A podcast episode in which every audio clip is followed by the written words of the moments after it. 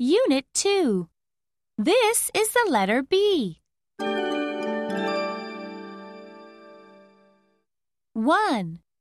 Trace the big B. Please count and trace with me. One, two, three. B. A big B. B is for bear. bear.